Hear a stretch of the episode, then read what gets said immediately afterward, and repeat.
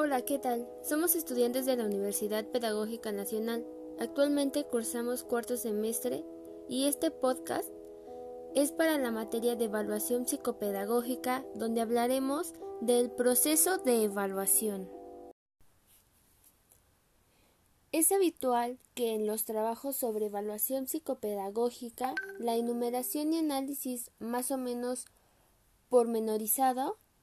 de las variables que inciden en la evaluación psicopedagógica, Vidal 1993, Verdugo 1994.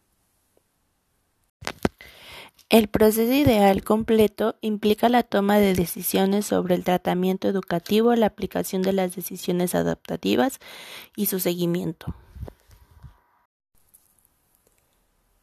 La evaluación implica definir con precisión un problema percibido, identificado para poder adoptar una decisión sobre cómo solucionarlo.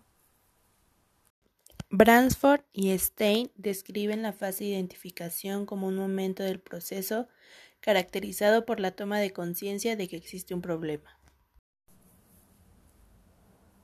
En la fase de evaluación ordinaria son contenidos básicos de la evaluación tanto la competencia curricular como el estilo de aprendizaje del alumno,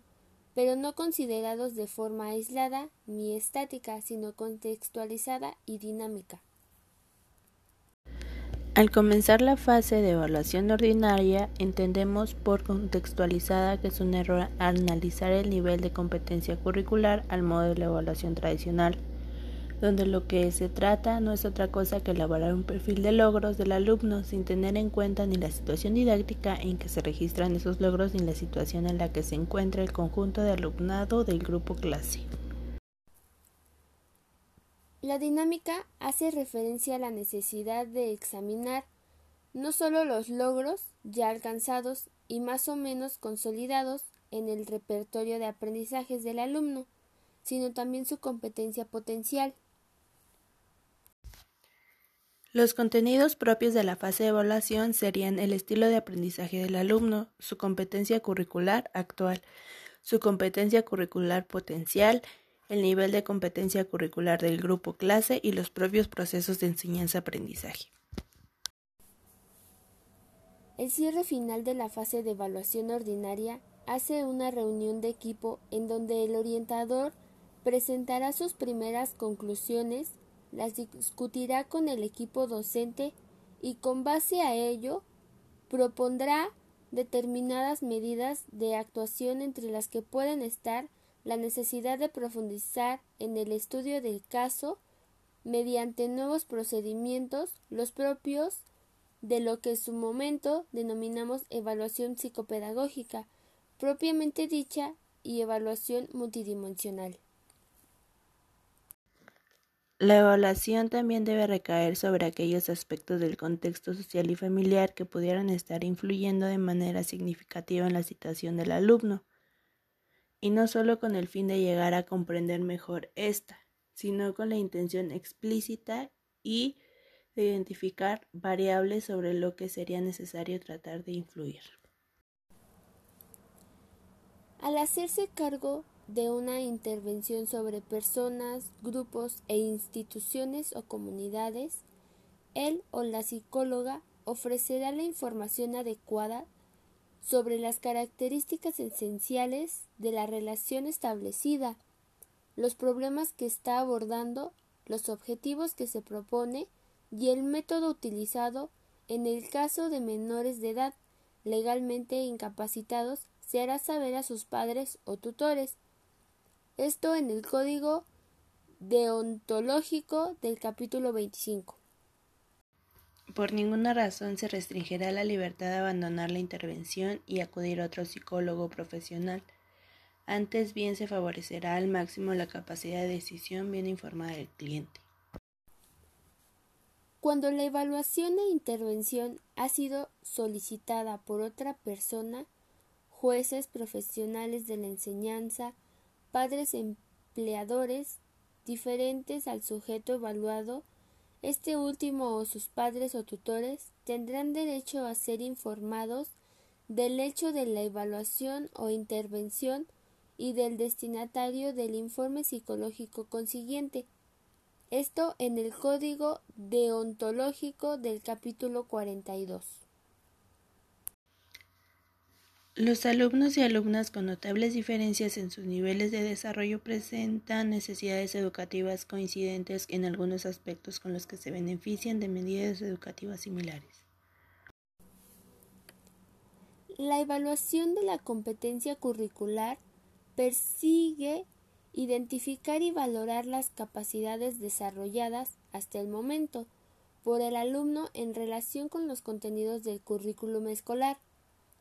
Como se sabe, el modo adoptado en nuestro sistema educativo toma la forma de instrumentos para el desarrollo de ciertas capacidades generales formuladas por objetivos de la educación escolar. Evaluar la competencia curricular es conocer lo que el alumno o alumna es capaz de realizar con relación a los objetivos y contenidos curriculares de su grupo de referencia. Esta competencia curricular no se refiere solo a capacidades intelectuales o conceptuales, sino también a las capacidades afectivas, sociales y de equilibrio personal. Competencia curricular debe entenderse como un proceso en donde se enseña activamente al alumno para constatar los efectos de la enseñanza en su nivel inicial de competencia. La secuencia de los objetivos, contenidos y criterios de evaluación es potestad de cada centro docente de modo que la utilización de instrumentos estándar lleva casi inevitablemente a obtener un perfil del alumno que no está contextualizado.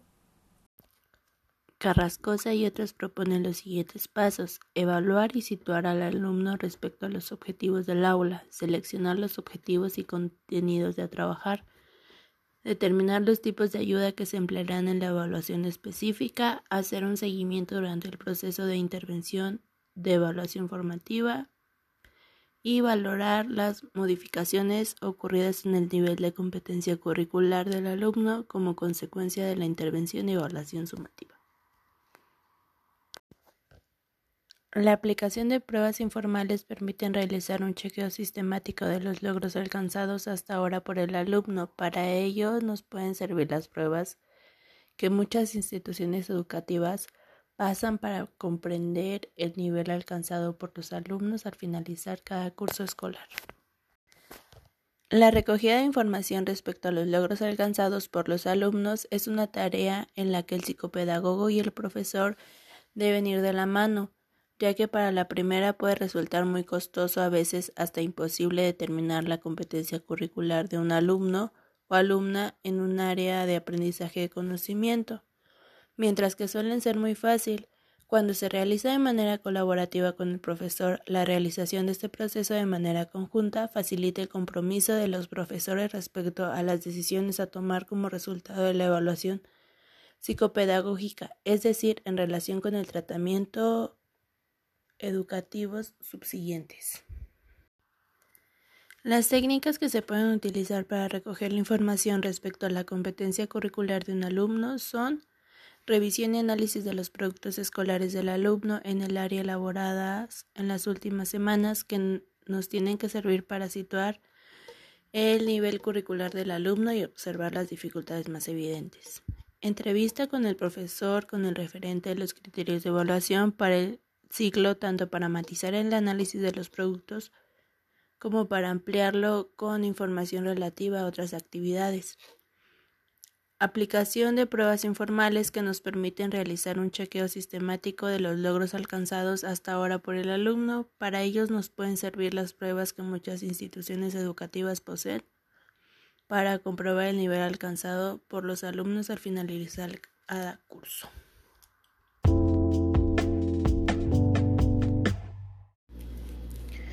El concepto de estilo de aprendizaje es una noción general y no excesivamente bien delimitada. Tiende a suponerse a otros fines como la de los estilos cognitivos o estilos de pensamiento. Fierro 1990 define como patrones diferenciales de reacción ante la estimulación recibida de procesamientos cognitivos de la información y en definitiva de aprendizaje y afrontamiento cognitivo de la realidad. Los estilos se relacionan con la estructura del pensamiento antes que con su contenido o con su eficacia y se refieren a cualidades ambos del conocimiento y no algo así como una cantidad de capacidad o aptitud. Al hablar del estilo de aprendizaje del alumno como objeto de la evaluación, no hacemos sino llamar la atención sobre la relevancia de un amplio conjunto de variables cognitivos y motivacionales, afectividad psicosocial,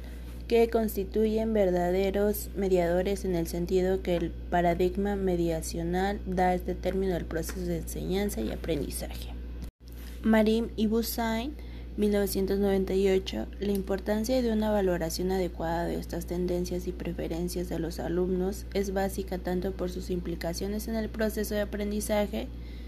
diferentes estilos condicionan un aprovechamiento, también diferente del mismo tipo de propuestas educativas como por el modo en que afectan a nuestra interpretación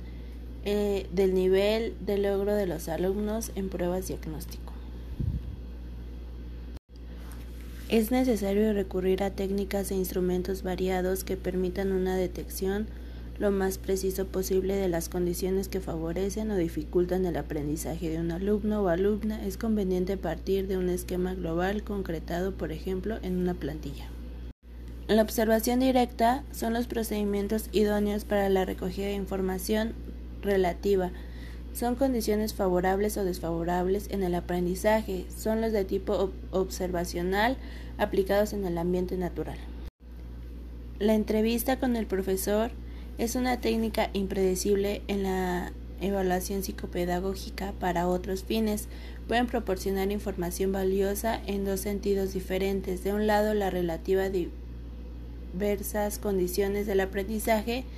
que de otra manera sería muy costoso para el evaluador y de otra nos puede servir de fuente de triangulación para la información procedente de otras fuentes del propio evaluador, alumno, compañeros, profesores. La organización de tiempos, espacios, grupos y materiales en el aula es uno de los aspectos fundamentales a tener en cuenta al valorar los eventuales de un alumno, ya que actúa como el soporte que hace posible a no una serie de medidas de adopción de la enseñanza normalizada. El clima festivo que se respira en el aula en donde se desarrollan los procesos de enseñanza-aprendizaje es necesario examinar, ya que sabemos que esta variable guarda una estrecha relación tanto con la motivación del alumnado como de los profesores y profesoras. Las entrevistas en profundidad individuales y de grupo y la observación participante en el medio nos parecen, por tanto, procedimientos de evaluación en primer orden a la hora de abordar la valoración del contexto de aula, con independencia de que se puede recurrir de hecho, se cree que así debe hacerse también a escalas de observación, registros anecdóticos, diarios de campo, cuestionarios. La síntesis valorativa inicial del caso es una primera hipótesis explicativa en la que debemos integrar de manera significativa los elementos recopilados, como la historia escolar previa del alumno, el nivel de competencia curricular actual y potencial del alumno, el nivel de competencia curricular de su grupo de clase, el estilo de aprendizaje del alumno y las características relevantes del contexto de aula. El informe debe contar con los siguientes elementos, datos de identificación del alumno, grupo de pertenencia y profesionales que han intervenido, además de fechas que se han llevado a cabo el proceso, motivo que dio lugar al proceso de evaluación, resumen de las características relevantes del estilo de aprendizaje del alumno, resumen de las características relevantes del estilo de aprendizaje, resumen de la competencia curricular actual del alumno y la clase, resumen de la competencia potencial del alumno. Como mención expresa de las estrategias de ayuda con mejor y peor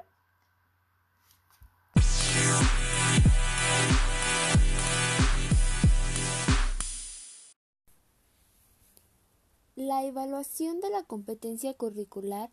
Persigue identificar y valorar las capacidades desarrolladas hasta el momento por el alumno. en relación con los contenidos del currículum escolar que como se sabe en el modelo adaptativo de nuestro sistema educativo toma la forma de instrumentos para el desarrollo de ciertas capacidades generales formuladas como objetivos de la educación escolar. La evaluación de este aspecto de la evaluación psicopedagógica entronca con la evaluación del nivel de desarrollo del alumno. Los objetivos generales de la enseñanza no universitaria representan justamente capacidades de carácter intelectual, motórico y de equilibrio personal, socioafectivas y de inserción social. De acuerdo con Blanco, este aspecto de la evaluación implicaría esencialmente cuatro actividades, que la primera debe determinarse el conjunto de las áreas curriculares que precisan de tal valoración en profundidad con el fin de centrarse en ellas. En segundo lugar, se debe tomar en cuenta la situación de partida del alumno con respecto al currículum real, ya que evidentemente no es lo mismo de lo que uno accede por primera vez a la escuela en general o a nuestro centro en particular que la de un, alguien que lleva tiempo ya en la escuela. En tercer lugar, el equipo de evaluación debe tomar en cuenta el momento específico en el que se realiza la valoración, ya que se trata de un factor que condiciona notablemente los contenidos ya abordados por el grupo de referencia, las posibilidades organizativas, etc. Y por último, aunque no en importancia, el equipo debe considerar muy seriamente en qué medio de referente adoptado para la evaluación resulta adecuada para una valoración precisa y a fondo en función de las dificultades concretas que presenta nuestro alumnado. Evaluar la competencia curricular es conocer lo que el alumno o alumna es capaz de realizar con relación a los objetivos y contenidos curriculares de un grupo de referencia. Esa competencia curricular no se refiere solo a las capacidades intelectuales o conceptuales, sino también a las capacidades afectivas, sociales y de equilibrio personal. Carrascosa y otros proponen los siguientes pasos. 1. Evaluar y situar al alumno respecto a los objetivos del aula. 2. Seleccionar los objetivos y contenidos a trabajar. 3. Determinar los tipos de ayuda que se emplearán. 4. Hacer un seguimiento durante el proceso de intervención. Y 5. Valorar las modificaciones ocurridas en el nivel de competencia curricular del alumno como consecuencia de la intervención.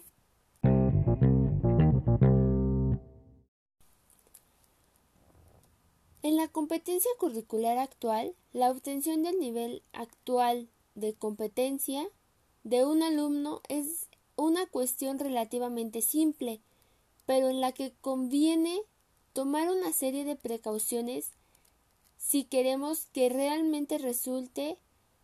una tarea útil al objetivo final de la evaluación.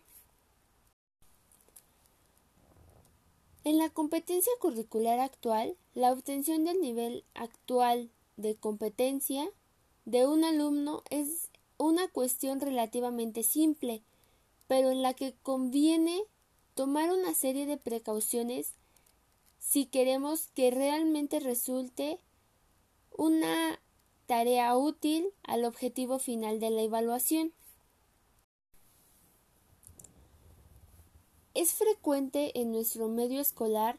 que dicho NAP se evalúe a partir de inventarios de conducta que reflejan los diferentes criterios de evaluación del currículo oficial, con dos características que en nuestro juicio son claramente desaconsejables. De un lado, se trata de inventarios elaborados de manera estándar para los diferentes ciclos y niveles de la educación obligatoria e infantil, y el otro son los ítems de tales interventarios. Están formulados en general con un nivel de concreción exhibo y suelen adoptar el formato de listas de control que siendo muy fáciles de, de, complementar y sirven poco a los objetivos asignados a esta tarea. Respecto a la primera objeción, debe recordarse que la secuenciación de los objetivos, contenidos y criterios de evaluación es potestad de cada centro docente de modo que la utilización de instrumentos estándar lleva casi inevitablemente a obtener un perfil del alumno que no está contextualizado. Con respecto a la segunda, el problema fundamental es que la utilización de listas de control con ítems conductuales tienen varias consecuencias negativas frente a la única ventaja de su fácil complementación. El carácter limitado de cada ítem lleva inevitablemente a multiplicarlos hasta un extremo que hace su interpretación engorrosa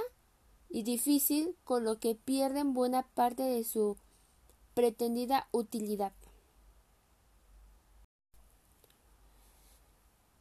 La redacción conductual de sus componentes, aunque ciertamente es necesario en el examen de algunos contenidos, en otras muchas lleva la atención de los detalles, en lugar de hacer sobre las líneas maestras del aprendizaje en el área, que son las que nos habrán de permitir luego de toma de decisiones.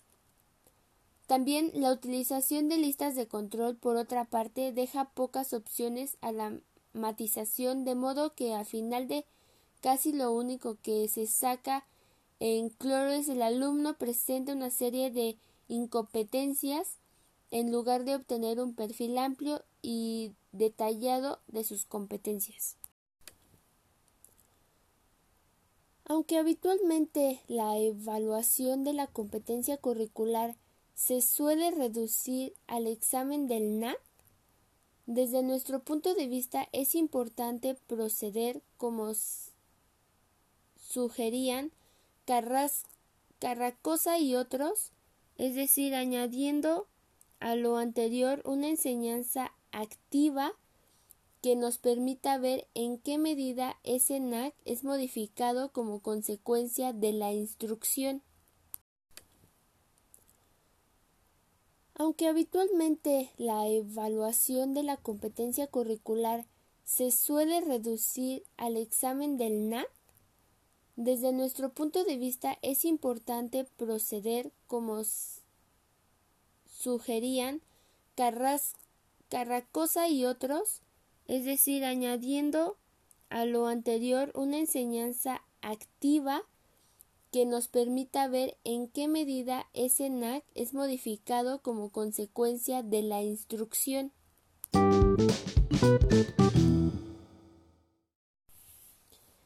En el qué y cómo evaluar en la fase de evaluación psicopedagógica,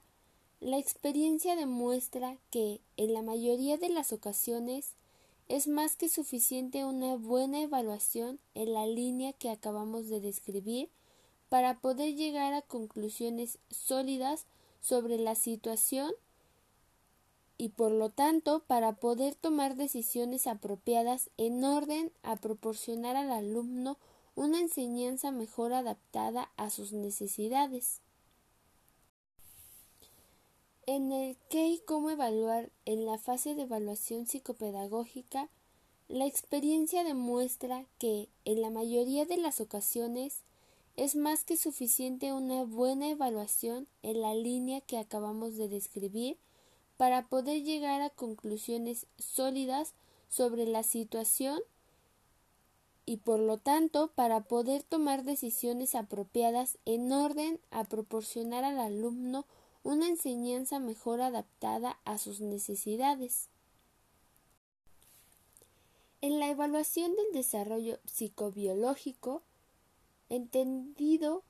tanto desde una perspectiva de la historia evolutiva como del nivel actual de desarrollo del alumno, Carrasco ha constituido tradicionalmente el centro de la evaluación psicopedagógica y es lógico que siga gozando de un papel preponderadamente en determinados casos, en la medida en que son no pocos chicos y chicas en cuya situación juegan un papel determinante ciertas variables de esta índole. Blanco y otros destacan las de tipo biológico relevantes para la planificación de respuesta educativa, las de tipo intelectual, ciertas habilidades funcionales para manipulación de objetos y la movilidad, el desarrollo comunicativo y lingüístico, la adaptación social del alumno y los aspectos emocionales. Dada la relación entre el funcionamiento intelectual y los procesos de aprendizaje, no cabe duda de que cualquier evaluación de la competencia curricular lleva implícita una valoración del funcionamiento intelectual, de modo que procede a una evaluación diferenciada del funcionamiento intelectual no parece del todo justificado en una primera aproximación, salvo que suponga que existen capacidades interactivas independientes de la experiencia educativa. Creemos que un profesional competente no debería nunca conformarse con analizar los resultados obtenidos limitándose a los aspectos que se incluyen en el manual básico de la batería del examen elegido, sino que debería buscar información complementaria como otros análisis factoriales realizados por investigadores distintos al autor y elaborar sus propias plantillas para un estudio más completo de los perfiles obtenidos. Tal y como entendemos la evaluación, el rol de este tipo de instrumentos debería ser esencialmente confirmatorio, lo que equivale a decir que la finalidad que perseguimos con su aplicación es la de poner a prueba y refinar las hipótesis previamente elaboradas, de modo que cabe tanto su aplicación completa como lo que es más frecuente, la aplicación de algunas de sus subtests en particular en función de cuál sea el punto de partida, la hipótesis que se trata de someter a constante.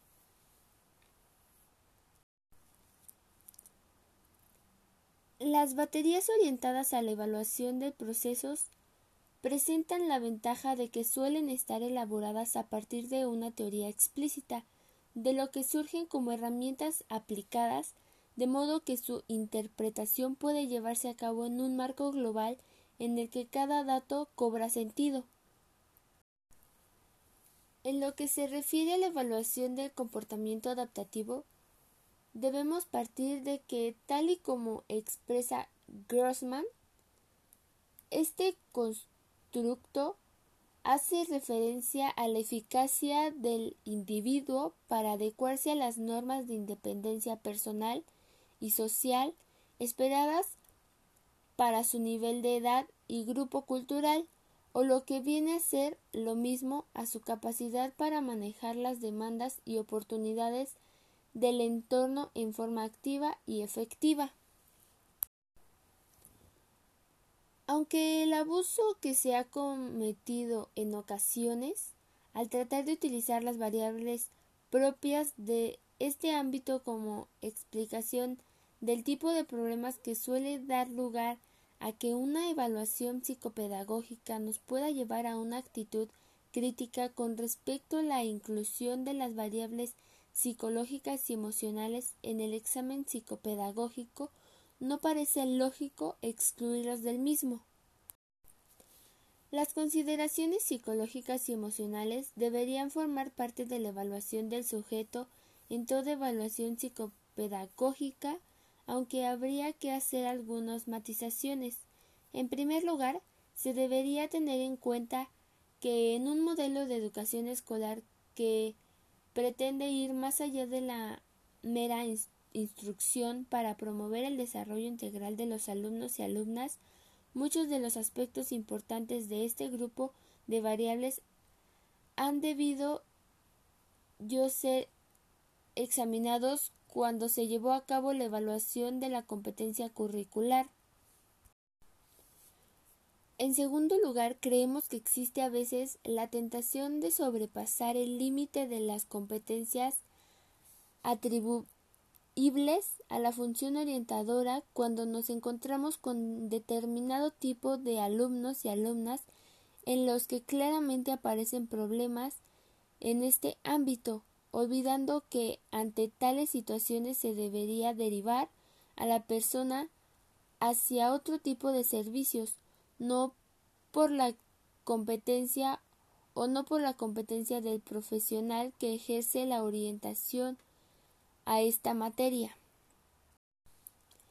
En el caso del desarrollo físico y condiciones de salud, siendo una variable esencial en el proceso de evaluación de los eventuales de un cierto número de alumnos, cuando expusimos nuestro concepto de evaluación psicopedagógico, Puede recordarse que incluimos este aspecto específico bajo